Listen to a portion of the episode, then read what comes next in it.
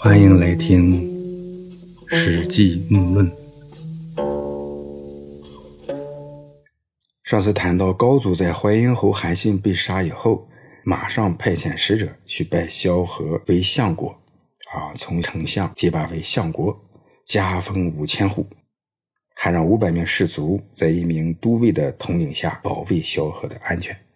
不但提高俸禄，还要加强保护，高度重视他的安全。啊，为此大家都去祝贺萧何，唯独昭平向他来表示哀悼。昭平者，故秦东陵侯。这是昭平呢，原来是过去秦朝时候的东陵侯。秦朝灭亡以后，他沦为一般老百姓，啊，贫穷，在长安城东种瓜，瓜很好，哎，所以民间称之为东陵瓜。从昭平以为名也，啊，就是打着昭平的东陵侯的封号来称呼这种瓜。这个秦东陵呢，在现在的西安市少平店村外五公里的韩愈。在有的古书中呢，秦朝的东陵侯叫少平，秦始皇为了看护好父母的陵墓，封少平为东陵侯来管理东陵。这里的昭平和这个少平。应该是同一个人。昭平这个人的名字，在《史记》和《资治通鉴》中呢多次出现，记述的故事也都差不多。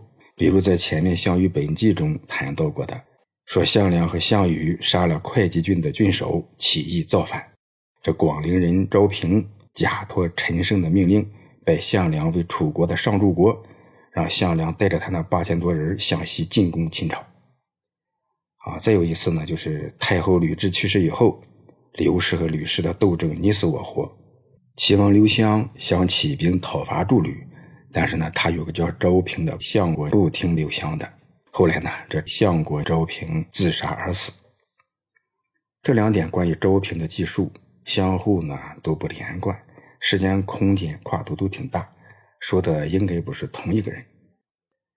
这东陵侯昭平对相国萧何说：“祸患从此开始了。皇上风餐露宿在外作战，而您留守朝中，不可能受到什么飞剑啊、石头的攻击。这又不是战场上，反而增加失意，还设置卫队来保护您。这其中的原因是韩信呐，最近在朝中谋反，不仅会怀疑到您的忠心了。”并非是因为宠信您才这样的，希望您要辞谢封赏，不接受这么高的待遇，把您的全部家当财物都用来帮助前方的军队，那么皇上心里就会高兴了。萧何呢，又听从了昭平的计谋，刘邦果然很高兴。汉十二年，也就是公元前一九五年秋天，秦部造反。刘邦亲自率兵去进攻秦部，多次派人来询问萧何有什么动作。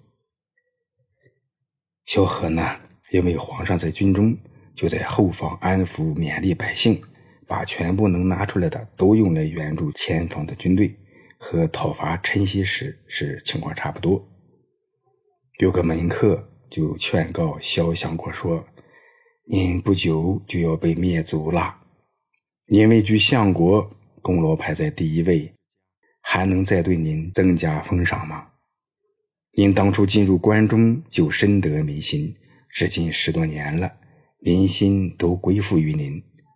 皇上之所以多次询问您这里的情况，其中的原因，为君轻动关中，啊，就是害怕您轻浮动摇关中这个根本。如今您为啥不多买田地？见世代以自污，啊，这个世代呢，就是赊欠借贷，啊，做那些压低价格、赊欠借贷与老百姓争利的事儿，以此来抹黑自己，这样呢，皇上才会心安。于是萧何按照这个门客的计谋行事，刘邦呢就很高兴了。刘邦完成对秦部的讨伐，率军回朝。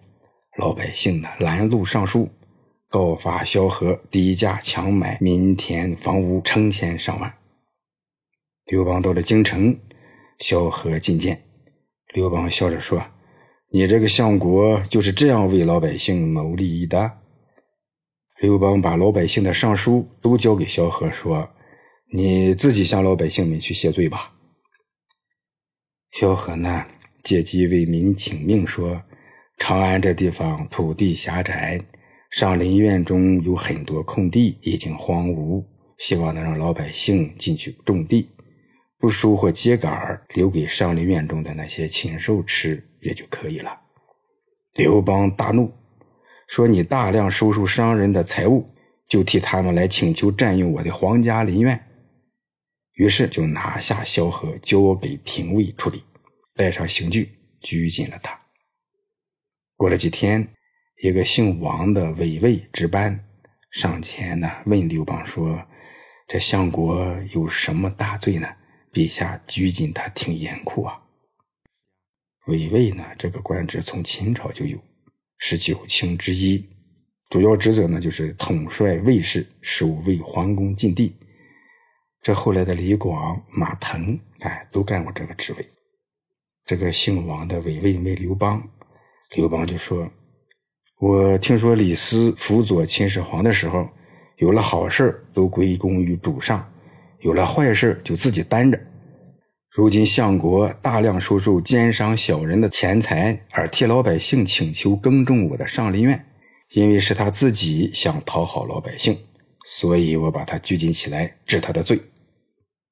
这个姓王的韦尉说：“职责所在，如果有利于百姓而向您请示，这的确是相国分内之事。陛下怎么能就怀疑萧相国收受商人的钱财呢？”